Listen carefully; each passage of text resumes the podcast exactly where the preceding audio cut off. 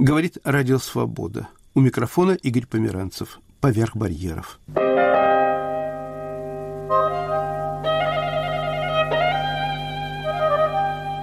Несколько лет назад в одной из передач я процитировал фразу из письма слушательницы «Радио – любимое искусство слепых». Слушательница эта не безымянная. Зовут ее Инна Лисовая. Инна – моя давняя подруга, с которой мы перезваниваемся и переписываемся. Инна Лисовая – художница и прозаик. В конце 70-х она почти полностью утратила зрение, но и поныне рисует и пишет картины. Сегодня она рассказывает о свойствах жизни в сумерках, о живописи, которая рождается в потемках, о радио, любимом искусстве слепых.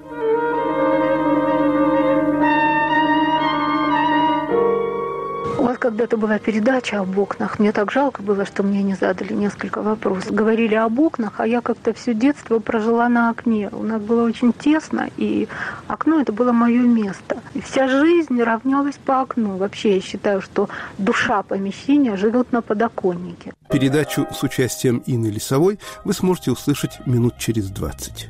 Начнем же с другой темы.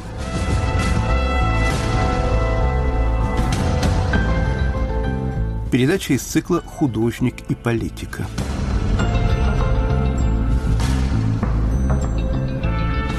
Со мной в пражской студии поэт и эссеист Лев Рубинштейн. Поэт родился в Москве в 1947 году. Он один из основоположников и лидеров московского концептуализма. Автор сборников лирики и эссе, лауреат престижных литературных премий – его стихи не раз звучали в нашей радиоантологии современной русской поэзии. Но сегодня речь пойдет о политике и роли писателя в современной России. В 70-е годы у вас была репутация поэта андерграунда. С официозом вы не очень дружили. И он с вами не дружил. Да. Нынешний режим в России называют авторитарным, олигархическим, ну и прочими плохими словами. Да. Что общего между советскими временами и нынешними, или наоборот, чем они отличаются с точки зрения писателя? В 70-е годы я и ближайший ко мне круг художников, дефис поэтов, э, музыкантов, не то, что мы не дружили с офицером, мы просто отдельно от него существовали. Там существовал какой-то род консенсуса. Как бы мы их не замечали, они нас тоже. И все были, в общем, я не знаю, как они, а мы были даже довольны этим обстоятельством. Нынешняя ситуация, конечно, не схожа, хотя очень сильный соблазн все время сравнивать и все время находить общее. Общего, разумеется, мало. Общее это только то, что государство, как и тогда, пытается подмять под себя и подчинить себе все сферы общественной жизни, в том числе и культуру. У нынешнего, конечно, это получается хуже, потому что просто нет таких жестких механизмов, какие были выработаны советской властью, советской практикой.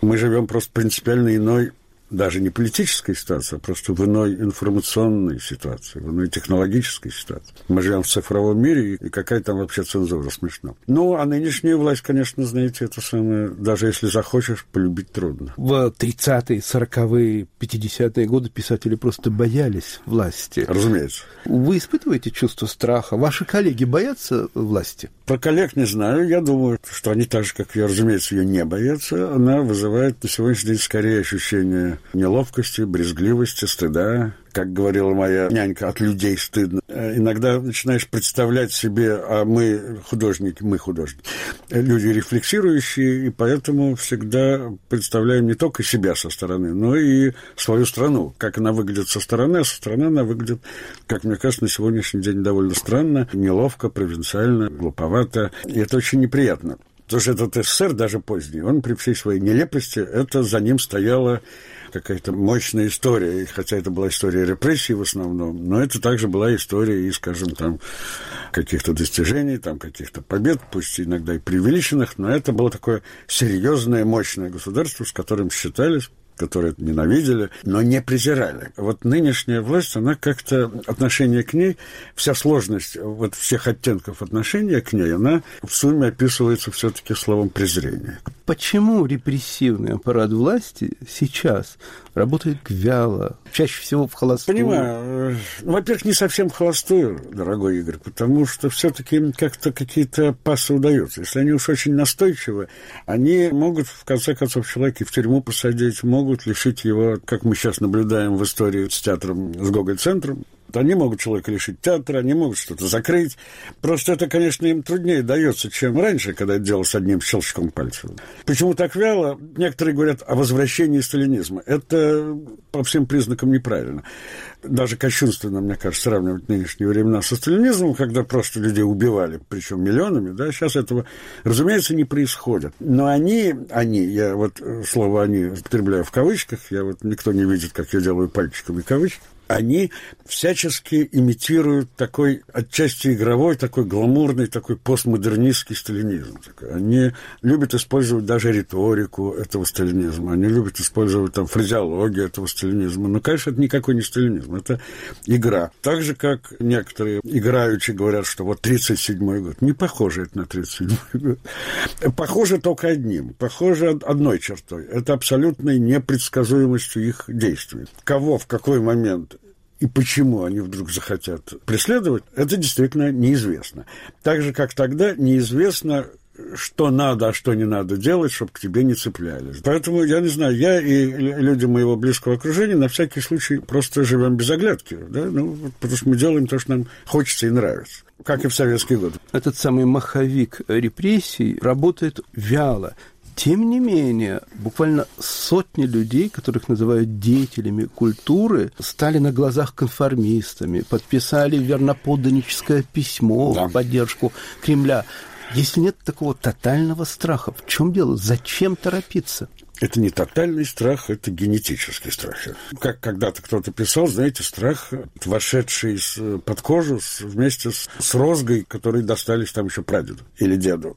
Так что можно сказать спасибо деду не только за победу, но вот за это тоже, за этот генетический страх. Я не знаю, что это такое. Для меня это тоже большая загадка. Меня это крайне изумляет и крайне огорчает то, что действительно люди не сильно рискуя, не рискуя головой, не рискуя жизнью, не рискуя свободой, а в крайнем случае должностью, в крайнем, и то не всегда, между прочим, они так себя страну ведут. Или это давняя традиция русской, такой России, сначала советской, потом российской культуры, это традиция быть крепостными артистами, это традиция быть придворными, традиция полагать, что ты можешь быть дирижером только при дворе, режиссером при дворе, что ты можешь быть художником при дворе, и твоя прямая обязанность как художник – это двор всячески возвеличивать, с этим двором быть обязательно в каких-то теплых доверительных отношениях. И ни в коем случае от него не дистанцироваться. Это две разные традиции советской и российской культуры. Вот как в советские годы были две культуры, одна из которых служила власти, а другая не служила власти, видимо, это так бы архетипически повторяется в наши дни. Среди этих людей, условно говоря, активных конформистов, много ваших, да и моих знакомых. Ваши отношения продолжаются? Вы обмениваетесь Игорь, счастью, рукопожатиями? К счастью, это э, знакомых, но в моем случае, к счастью, это не очень близких, не самых близких знакомых. Вопрос сложный, между прочим. Я понимаю все коварство этого вопроса. Я вообще, честно говоря, не владею искусством неподавания руки. Он мне как-то вот так стилистически кажется таким ущербным. Я не умею. И я отчасти трусливо стараюсь не создавать ситуации, при которых я с, этим человеком нос к носу встречусь. Если я вижу издалека в какой-нибудь большой тусовке, я как-то за кого-нибудь спрячусь скорее. Но я не могу, правда, я не могу. Вот этот вот киногеничный жест, а вам, сударь, вот я руки не подам, ну, не дается мне этот стиль, я не, не знаю. Он, мне кажется, пошловатым. Но если припрут к стенке, да, я подам руку. Вы не Зинаида Гиппиус?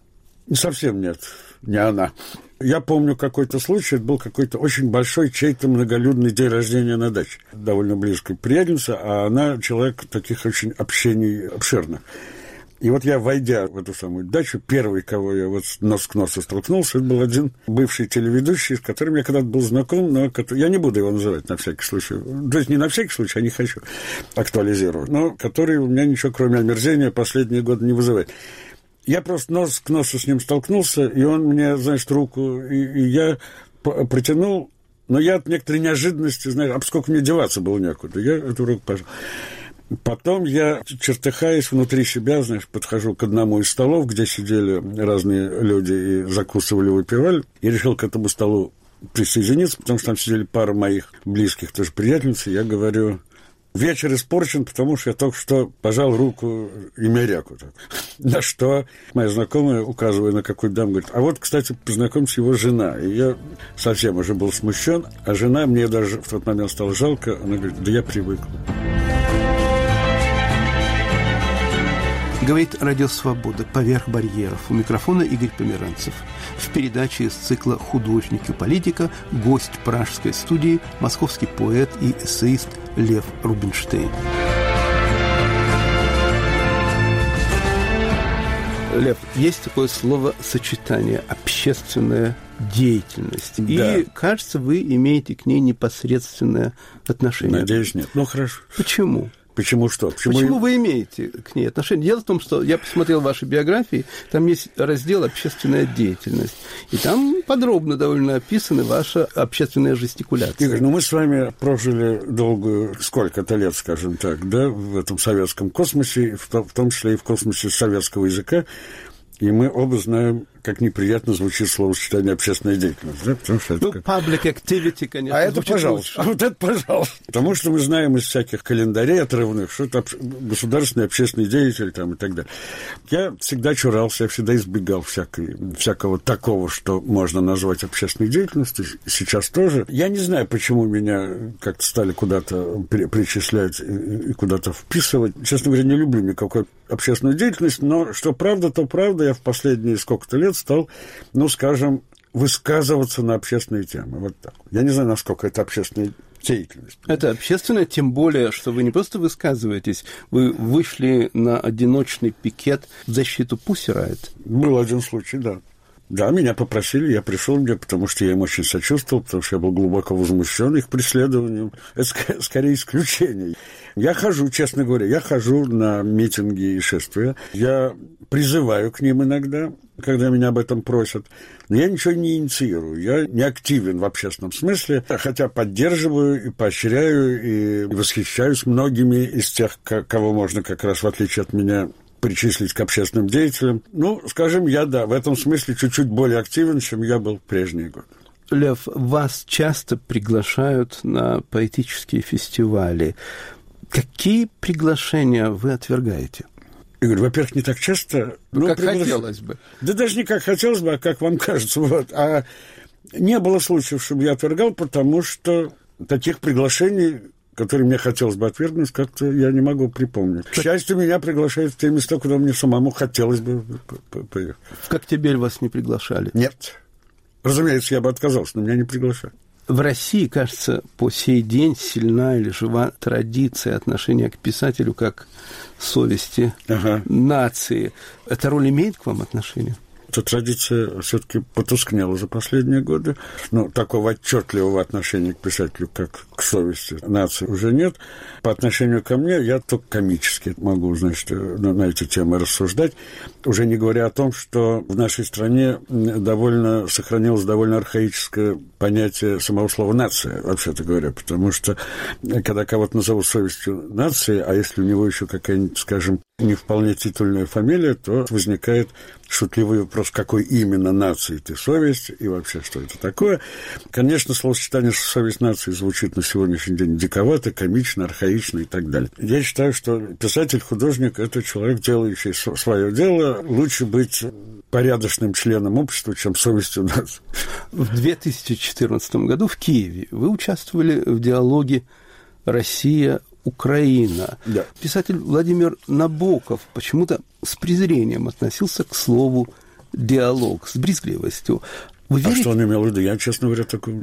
Я думаю, что он воспринимал это как некую такую газетную пошлость.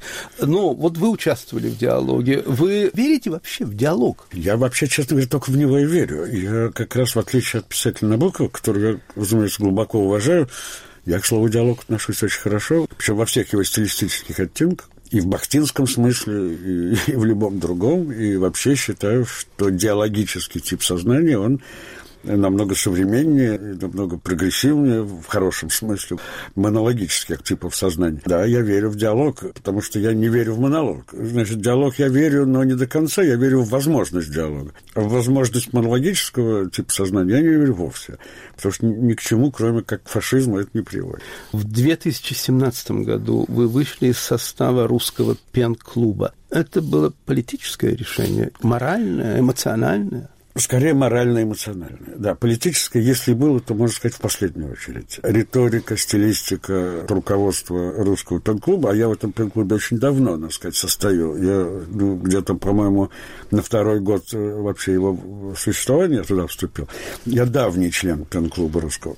Мне риторика и стилистика руководства в последнее время стали казаться совершенно невыносимыми. Я ушел, вот я даже написал, помню, открытое письмо, в котором, вспомнив, разумеется, разумеется, вспомнив Андрея Синявского и его знаменитую фразу о том, что расхождение с советской властью чисто стилистически, и мои расхождения чисто стилистически, я сказал, что я не могу просто находиться в составе организации, руководство которой изъясняется на таком языке.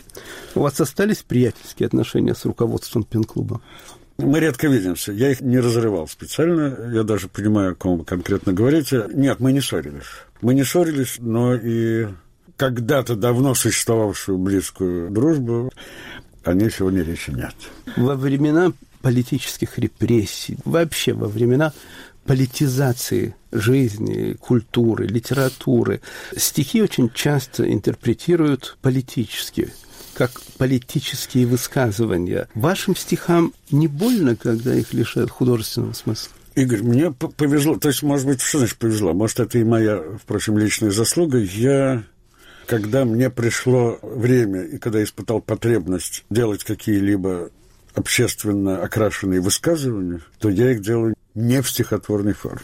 Я свою поэзию оставил вне вот всей этой проблематики, и им не больно, и более того, я думаю, что они, мои стихи, от того, что вы говорите, вполне надежно защищены. У вас есть книга «Случаи из языка», языка да. причем вы годами наблюдаете за языком, как за персонажем. Что происходит на протяжении последнего времени или, по крайней мере, последних 20 лет с языком? Моя как бы такая ведущая мысль, от которой никогда не отказываюсь, в том, что вообще язык нельзя испортить, что он не подвержен эрозии. Он подвержен каким-то, может быть, метеоритным там, обстрелам, но его нельзя изничтожить. Он видоизменяется, каким-то явлениям надо привыкать, каким-то трудно привыкать, но приходится. Какие-то уродства возникают, а потом исчезают. За всем этим надо следить. Слава богу, есть пара-тройка замечательных лингвистов наших, которые этим просто занимаются профессионально. Я только могу сказать, что язык наш современный, конечно, сильно меняется под влиянием социальных сетей, под влиянием вот этой всей лексики, фразеологии интернетской. За этим очень интересно наблюдать. Я к этому отношусь без снобизма, я к этому отношусь спокойно. Какие-то вещи я даже иногда и включаю в свой диалект, какие-то нет. Ну, конечно, он меняется. Он становится быстрее, он становится динамичнее, если говорить о языке, так сказать, в целом. Моя внучка, например, когда смс, там, писалось, как дела, э, там просто, значит, Лизочка, она пишет «намана». Вы бы могли поставить диагноз современному политическому языку в России? Диагноз нет, а приблизительную симптоматику более-менее можно. Это смесь старосоветского, позднесоветского, такого чиновно-чекистского, и приблотненного слоев. Это замечательная такая странная смесь, которая, вот, мне кажется, ждет своего зощенка. Московский поэт Лев Рубинштейн в передаче из цикла «Художник и политика». Говорит Радио Свобода «Поверх барьеров». Передача Ирины Колесниковой «Зримый мир» – незрячей художницы Инны Лисовой. Я шла к слепой художнице и писательнице, а встретила человека с целенаправленным и подвижным взглядом, не тем потусторонним и беспомощным, как это обычно бывает в таком случае. Теперь у меня язык не поворачивается сказать, что я общалась со слепой. Простите, Инна. В Москве на единственной пока ее выставке искусствовед сказал, а зачем ей карьера с такой биографией? А действительно, зачем? Читая ее романы, я плакала. Видя ее картины, некоторые размером 2 на полтора метра, я не верила своим глазам. Такой сирени, живой, вероятно, ни у кого из художников я никогда не увижу. Правда, Инна этого не может оценить.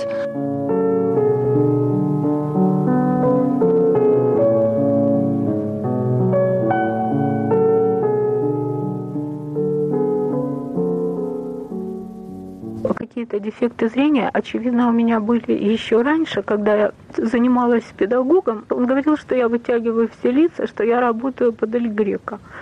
Я ему сказала, что я просто так вижу. Он сказал, что Эль Грека, у него были больные глаза, поэтому он делал такие работы удлиненные.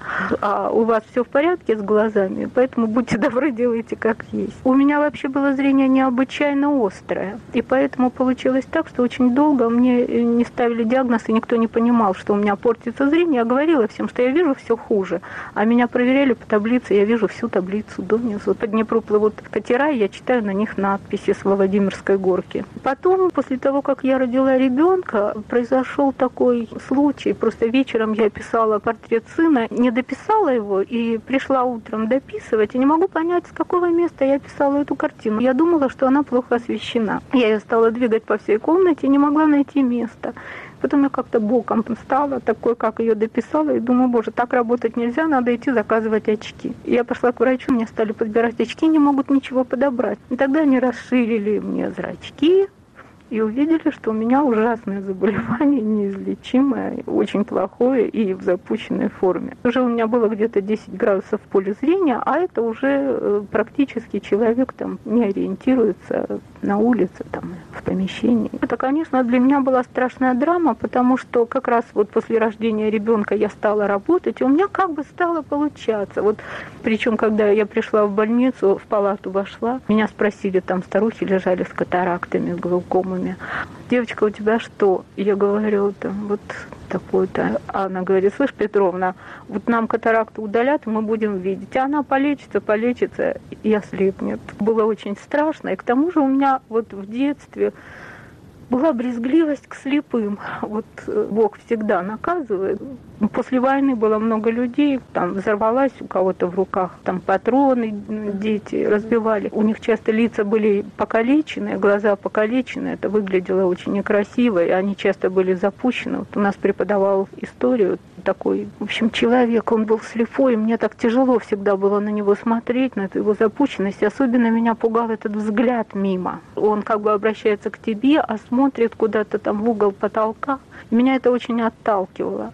И вот когда я поняла, что вот то же самое будет со мной, вот я такая буду, и вот так же вот люди будут на меня смотреть, вот так же будут брезговать и скрывать. Первое, что я решила, это я все сделаю, чтобы никогда мимо не смотреть, но это было нетрудно потому что, во-первых, я слышу, откуда голос идет, во-вторых, я все-таки даже сейчас у меня есть какие-то остаточки зрения. И мне казалось, что со мной произошло нечто более страшное, чем со всеми людьми, с которыми я знакома. Это они инженеры, педагоги, врачи, они еще какое-то время смогут функционировать. А ведь я художник, я все, больше ничего не смогу делать.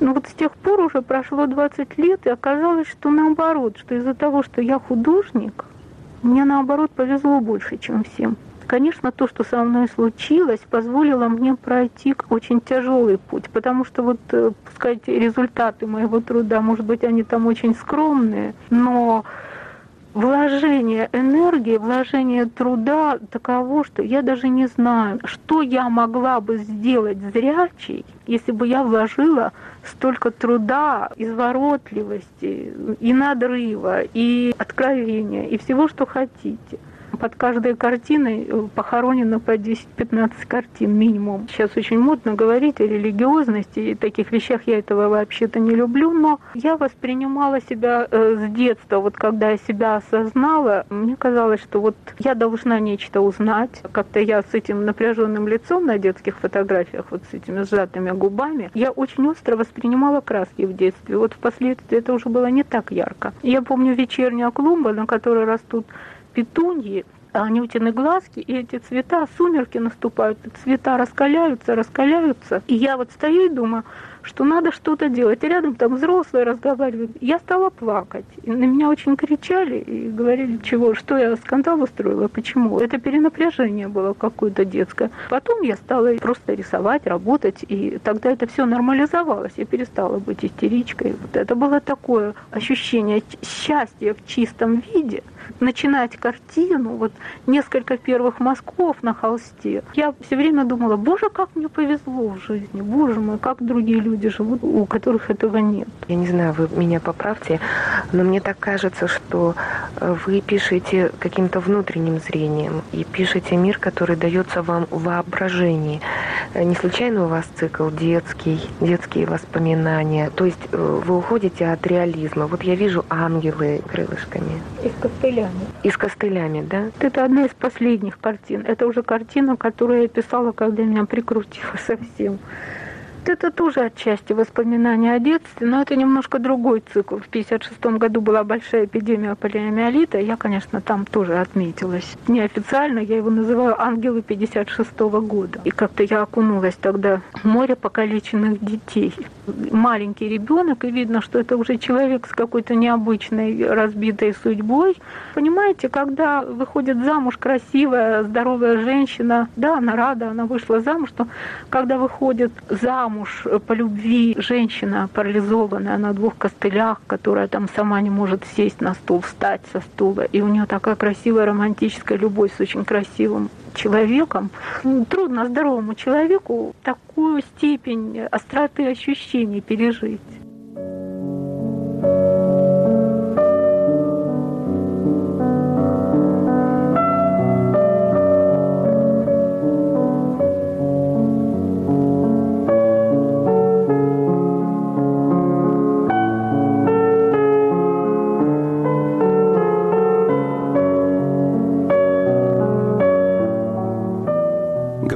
Радио «Свобода. Поверх барьеров». Герой нашей передачи – киевская художница и прозаик Инна Лисовая. Когда я заболела полиомиелитом, то я э, поняла, что болезнь, она очень обогащает жизнь острыми и положительными ощущениями. Понимаете, э, я 4 или 6 месяцев лежала неподвижно и думали, что я буду совсем парализована. Вот я стала поднимать руки, потом я стала поднимать голову, потом там стала сгибать одну ногу. И это были такие завоевания, и вот потом я стала на ноги. И потом я уже много лет ходила неплохо, Многие даже не замечали, что у меня там что-то не в порядке с ногами. Но я получала удовольствие от каждого своего прохода. Вот я шла, и я была рада, что я иду. И я радовалась тому, что не все плохое со мной произошло когда еще эта слепота прибавилась, я сначала расстроилась. Я решила, что это, пожалуй, уже чересчур. Но опять эта слепота, она тоже очень много прибавила. Инна, скажите, пожалуйста, вы могли бы сейчас рассказать, как вы пишете картины? Вот буквально вот процесс. Но сейчас это процесс не симпатичный.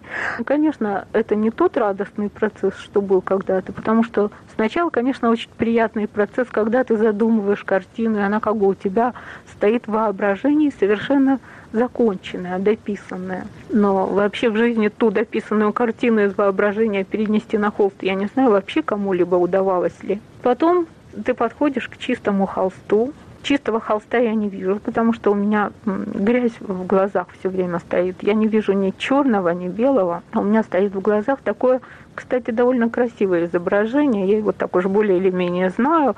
Вот это такие пятна абстрактные, чуть-чуть на калейдоскоп похоже. Вот я в детстве очень любила калейдоскопы, секреты закапывала под землю. Вот у меня сейчас в глазах все время этот секрет стоит. Знаете, это ямку выкапывали, стеклышки, бумажки, цветочки и стеклом придавили.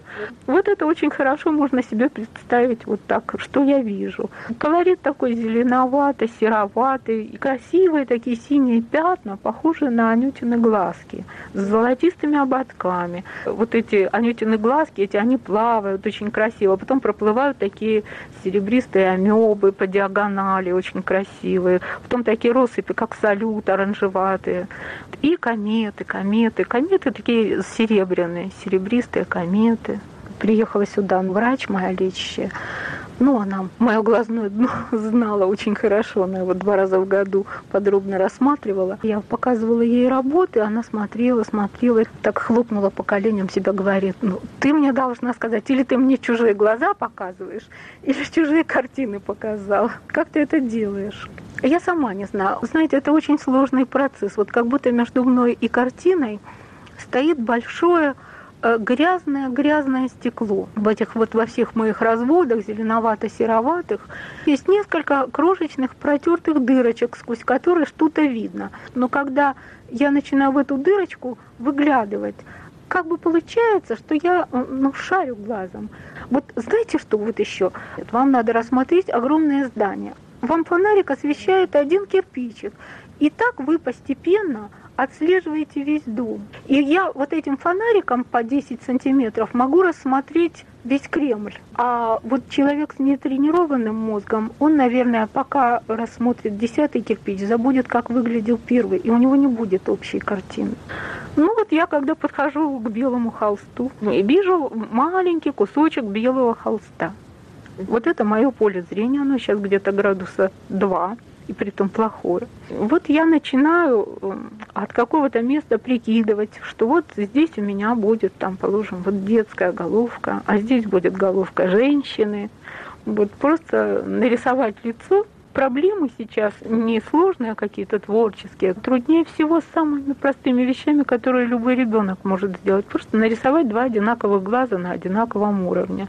То вдруг оказывается, что я три глаза нарисовала. Ну, тут я могу и расстроиться, и разозлиться, и покричать. Оставить эти три глаза.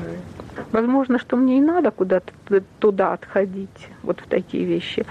Но если я задумала нарисовать двухглазого ребенка, то мне неприятно обнаружить трехглазого. Вы пишете очень сложные картины по композиции. Я не знаю, я просто поражаюсь. Я вот откровенно говорю, я просто поражаюсь.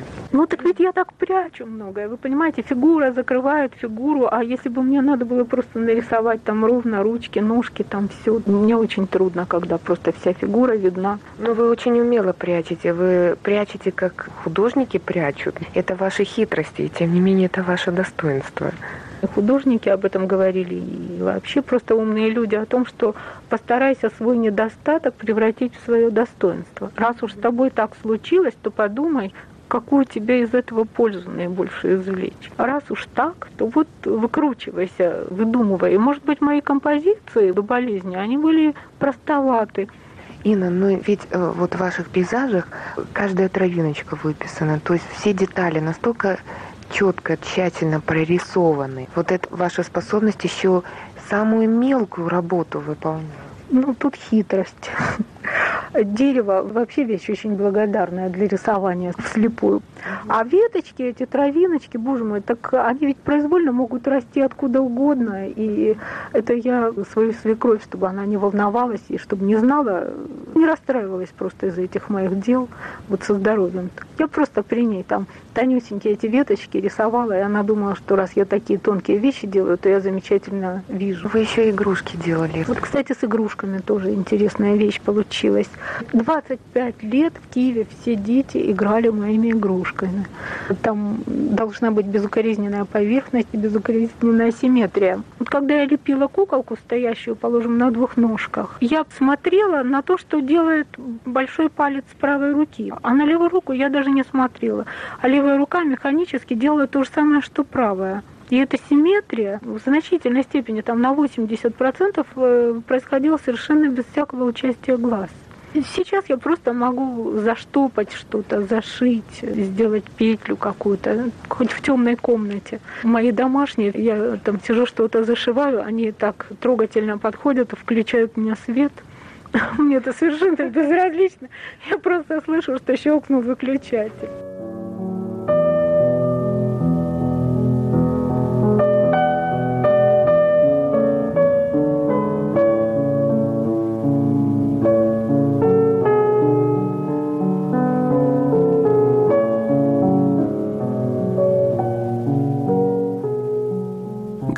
Радио «Свобода. Поверх барьеров». Герой нашей передачи – киевская художница и прозаик Инна Лисовая – я постоянно проживаю прошлое. Я могу запустить себя в любой момент и просто ходить, смотреть, пережить какой-то день, пережить какие-то там именины запомнившиеся, какой-то праздник. А вот меня очень впечатлила вот эта картина, где, видимо, в сопровождении воспитательницы идут дети лет по пять. Это вот как бы картинка Киева э, послевоенного, да, вы говорили? Фрибеличками назывались тогда эти женщины, пожилые женщины. Что такое фрибеличка? Это фрейблевские курсы, педагог а. Фрейбль. Моя фрибеличка была э, помещицей, дворянкой. У нее никого не было ни семьи, ни дома своего. Ее звали Марья Ивановна, я даже фамилии ее не знаю. Я ее, может быть, даже как-то в детстве недостаточно любила, так как она того заслуживала. Я ее очень много рисую, я ее как бы долюбливаю всю жизнь. Вот я как-то обиделась на нее. Она все время слегка заискивала перед родителями, у которых были квартиры, где можно было в дождливую погоду с детьми посидеть. Я этого ничего ведь не понимала, что у нас комната в коммуналке, где нельзя детей пасти. Она говорит, вот куда я денусь, когда стану совсем старая? И все дети кричали, Марья Ивановна, вы будете жить у нас. Людочка, нет у нас. И Боренька, нет у нас. А я стояла и молчала. И я видела, что она ждет, когда же я скажу, нет, вы у меня будете жить. И я, зная это, подлая такая, не сказала этого. Мне было года четыре. Я просто была обижена. Я хотела, чтобы она жила у меня. Но я нарочно не сказала, чтобы ее обидеть. Вот за то, что она клоуна подарила Линочке, а не мне. Ну, как раз на этой картинке наша группа, это моя первая прибыличка, это подруга Марья Ивановна, Лидия Николаевна. Их называли так за глаза, вот народ в коммуналках наших старые барыньки. Вот они брали там по пять, по семь детей, кто как мог, кто сколько справлялся. Очень маленькие деньги за это брали, и они нас водили по городу, кое-как учили французскому языку. И вот эта картинка, там девочка в красной шапочке, это я. Кстати, это очень интересно. Я когда ухожу в детство как-то, то я и вижу себя при том. Я вот помню все свои ощущения, вот там горячий асфальт, там слабая резинка в трусиках, вот я все нервничаю.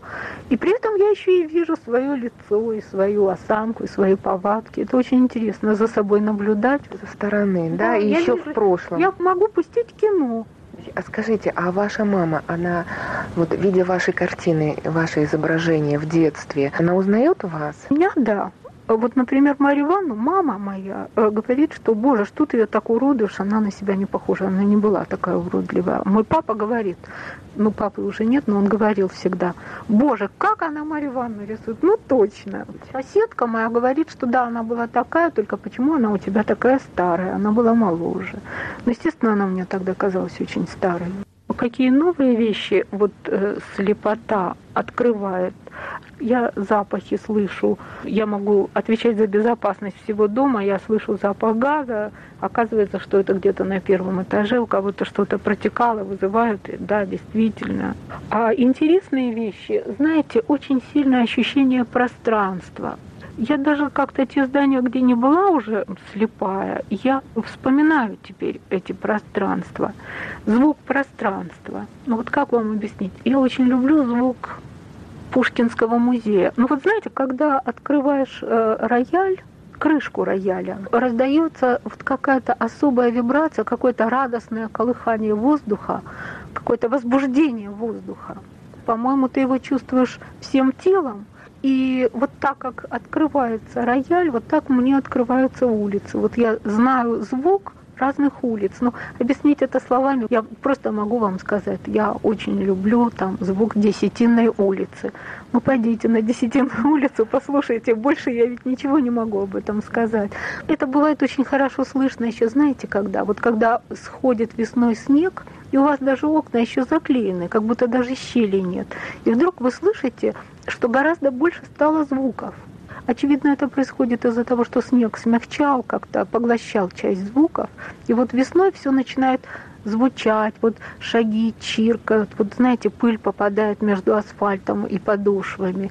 И вот это все так звучит, вот э, это очень красивый гул. И вот когда ты теряешь подробности изображения, а когда изображение вот меньше начинает для тебя означать, то тогда вот эти все гулы, скрипы, вот это вот движение воздуха из парадного, открыли парадное, звук парадного. Это уже вообще каждая парадная, это же орган настоящий. Я не знаю, может быть, я научусь это передавать. Я рассказ сейчас пишу, и там зародыш, звуки все воспринимают, правда, смягченные. Человеческий зародыш. Он слышит, как у брата трясутся кудряшки. И мне нужно слово, как опадают его легкие кудряшки ребенка.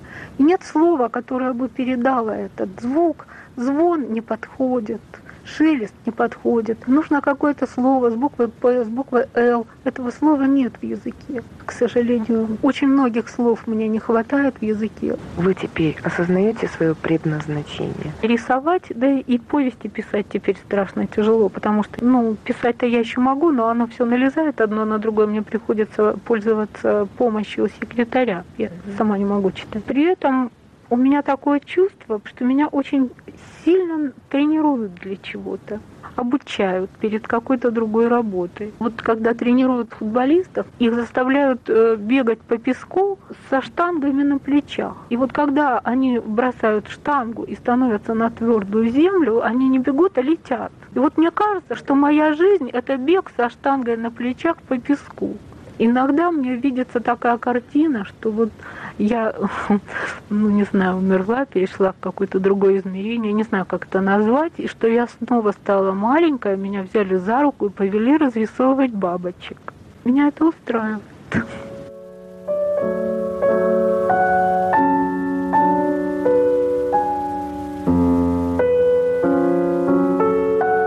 Вы слушали передачу Ирины Колесниковой «Зримый мир незрячей художницы Инны Лисовой».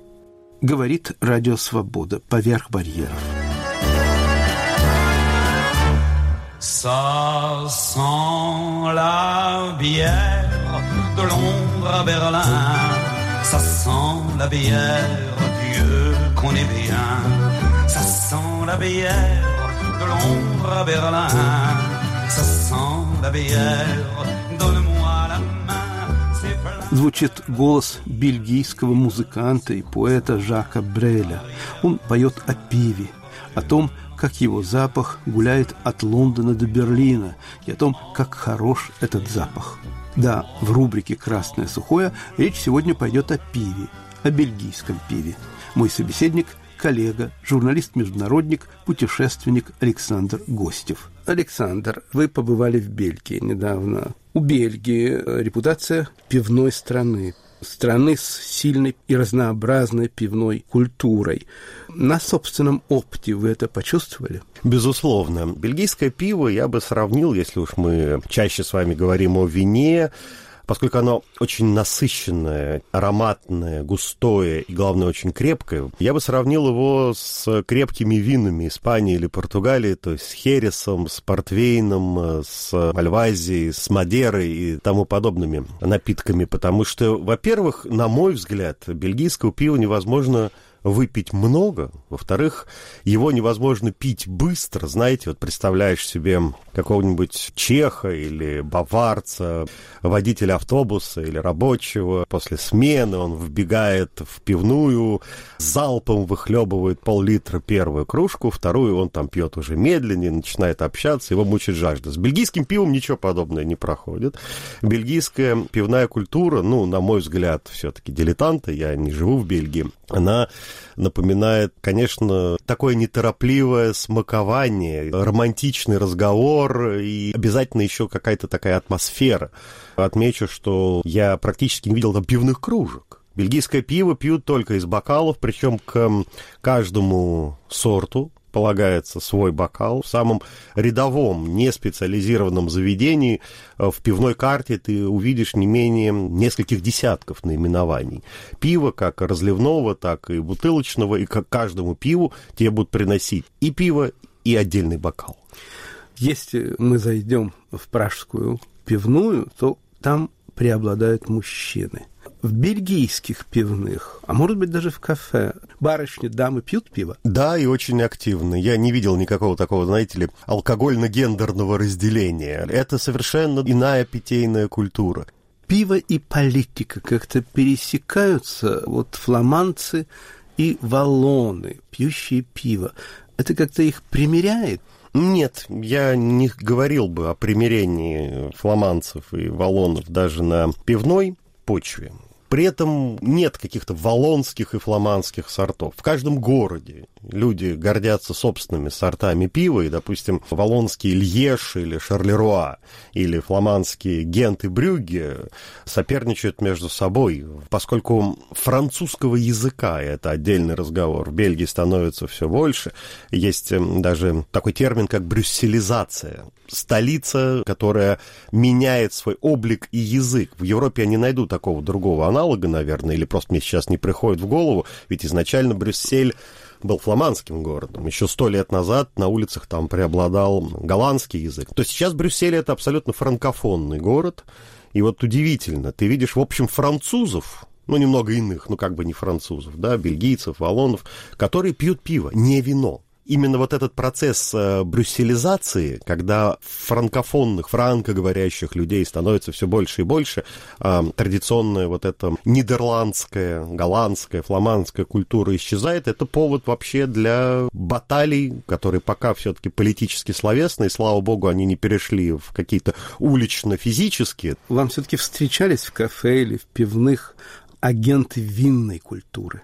Да, вино, оно как бы не считается чем-то странным. Конечно, везде тебе предложат и вино, и пиво. Конечно, если ты пойдешь в какое-нибудь специализированное место, есть и винные погребки. Вам легко дается произносить самые различные сорта пива? Потому что мне кажется, что это труднопроизносимые названия. Нет, лично мое мнение, ничего необычного, ничего трудного в этом нет. Их скорее невероятно сложно запомнить. Э, нет, меня понимали с первого раза, какое именно пиво я хочу. Ну, названия у них либо французские, да, либо фламандские. Одна из самых известных марок – Арваль. Ну, что тут сложного? Я про себя некоторые сорта бельгийского пива называю декадентскими. И вот почему. Потому что в этих сортах может быть э, винный привкус, может быть привкус вишни, малины, даже карамели. Вам по душе такое декаденство? Фруктовых сортов действительно очень много. С вишней и с малиной вы никого не удивите. Есть пиво с вкусом киви, арбуза или банана. Я такие сорта не пью сам. Но не забывайте про уже упомянутых в нашей беседе дам, которые пиво пьют очень активно, и вот они заказывают, конечно, это очень часто. И молодежь. Но классический бельгийский напиток – это темно-янтарная жидкость в изящном бокале, очень крепкая, и никакими фруктами от нее не пахнет. Пахнет, конечно, дрожжами, пахнет хлебом, пахнет вот бельгийской равниной, если мы говорим особенно о Фландрии, потому что не будем забывать, что есть и Орденны, да, совершенно гористая местность на самом крайнем юго-востоке Бельгии, где говорят по-французски. Но все меняется, да, и сейчас, может быть, э, бельгийская пивная выглядит совсем не так, как еще лет 30-40 назад. Сейчас там много женщин, много молодежи. Брюссель особенно. Это вообще безумно космополитичный, живой, яркий город. Знаете, такая странная альтернатива Парижу. Потому что кругом французский язык, столики кафе. Ну, то, что сделали с Брюсселем последние десятилетия, а особенно ужасные процессы там происходили в 60-е и 70-е. Вот брюсселизация – это же не только прибытие франкофонов, это еще и радикальная перестройка города. Мне это не нравится. В 60-е и 70-е архитектурное, историческое наследие ими не ценилось, они сносили целые кварталы старинных вот этих домов, и строили там чудовищные э, вот эти коробки небоскребов а не знаю, Корбюзье. Сейчас они об этом жалеют, потому что, конечно, Брюссель мог бы выглядеть как Гент или как Брюгге, но, увы, я ходил и по мусульманским кварталам, мы ужинали в африканском квартале. Вот в мусульманском квартале пиво встречается крайне редко, не говоря уж о каких-либо спиртных напитках, каких бы то ни было. Большей крепости нет, там никакого вина, ничего. Масса ресторанов, но ты когда входишь туда, меня сначала еще принимали часто за мусульманина и говорили халяль, стопроцентный халяль, заходите. Я говорил, что айран прекрасен, пил айран в том числе там. А вот в африканском квартале более шумно и экзотично, и с пивом там все в порядке. Я видел там, кстати, нас пригласили на ужин друзья, привезенные африканские сорта. Ну, все любят вкусы своей родины. Это очень забавно, когда внезапно, поворачивая за угол из э, совершенно Европы, ты оказываешься где-то в Киншасе или в Луанде. В Бельгию едут из э, бельгийского Конго, из Заира, который опять сейчас стал Конго. И, в первую очередь, очень много конголезцев. Но не только. И вот эта экзотика шумит, бурлит, и в том числе ты видишь магазин перед собой, на который стоят какие-то эфиопские бутылки, нигерийские, допустим, гвинейские, конголезские и так далее. Очень красочно. У многих сортов бельгийского пива монастырское происхождение.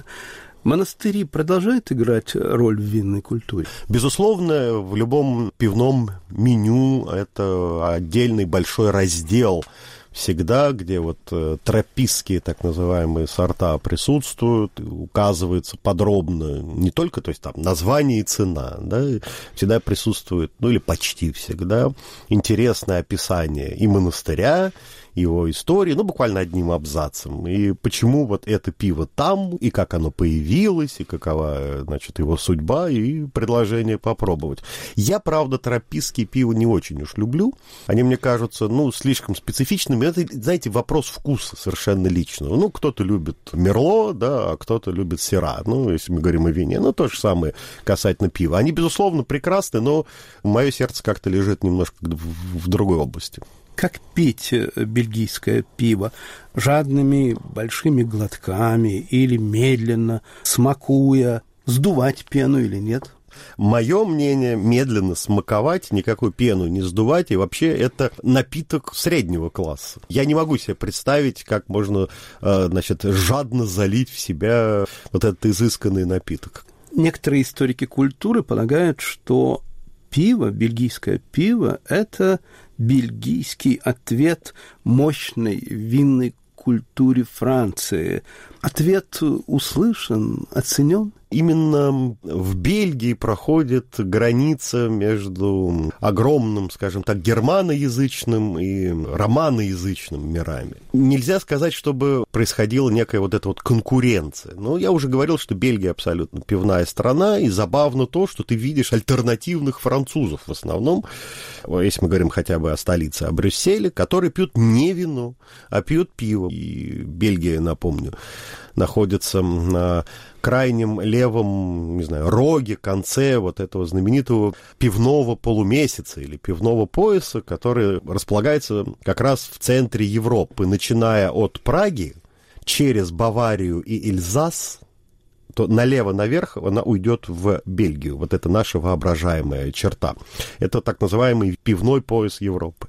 И Бельгия занимает в нем особое такое крайнее положение. Бельгийским пивом, на мой взгляд, вообще можно завершать трапезу. Вот еще шаг, и можно переходить к десерту. А есть некоторые сорта бельгийского пива, которые действительно сладкие. Вы уже упоминали фруктовые сорта. Их вполне можно себе представить с каким-то шоколадом, тирамису, штруделем. Александр, вы вернулись вернулись из пивной Бельгии в пивную Чехию. Вы почувствовали перепад? перед этим я еще побывал в России. Вот там я перепад почувствовал совершенно колоссальный по сравнению с Бельгией. Хотя, с другой стороны, мир не стоит на месте, действительно, он все больше интернационализируется. И появились, кстати говоря, и в России прекрасные марки пива, или старые обрели новую жизнь, которые еще лет 5-6 назад невозможно было даже нюхать, не говоря уже о том, чтобы пить. Сейчас они стали неплохими.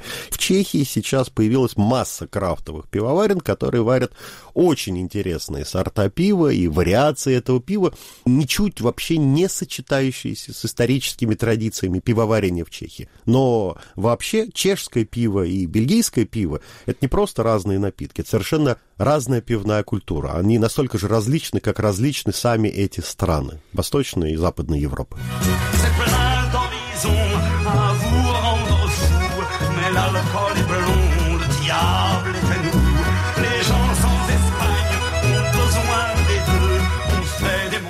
мой коллега, журналист-международник, путешественник Александр Гостев в рубрике «Красное сухое». Режиссер этого выпуска «Поверх барьеров» Наталья Аркадьева. Подготовил и вел передачу Игорь Померанцев.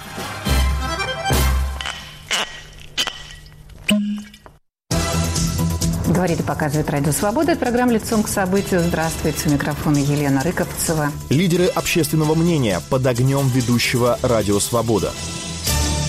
Избиратели тянут Путина, Путин тянет Медведева, Медведев тянет Мутко и всю эту остальную свою старую знакомую компанию. Все... Радио «Свобода». Мы стоим лицом к событиям. Слушайте сразу после выпуска новостей.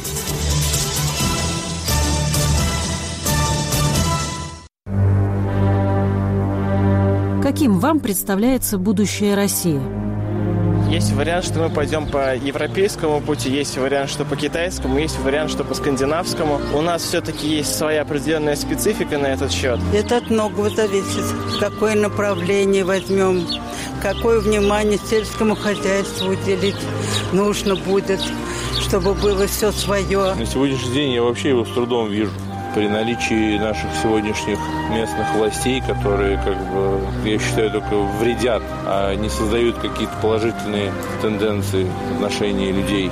Я люблю нашего президента, и я знаю, что он делает все хорошо для России, для нашего будущего, но есть некоторые моменты, где он, возможно, слишком мягок. Радио «Свобода». Глушить уже поздно.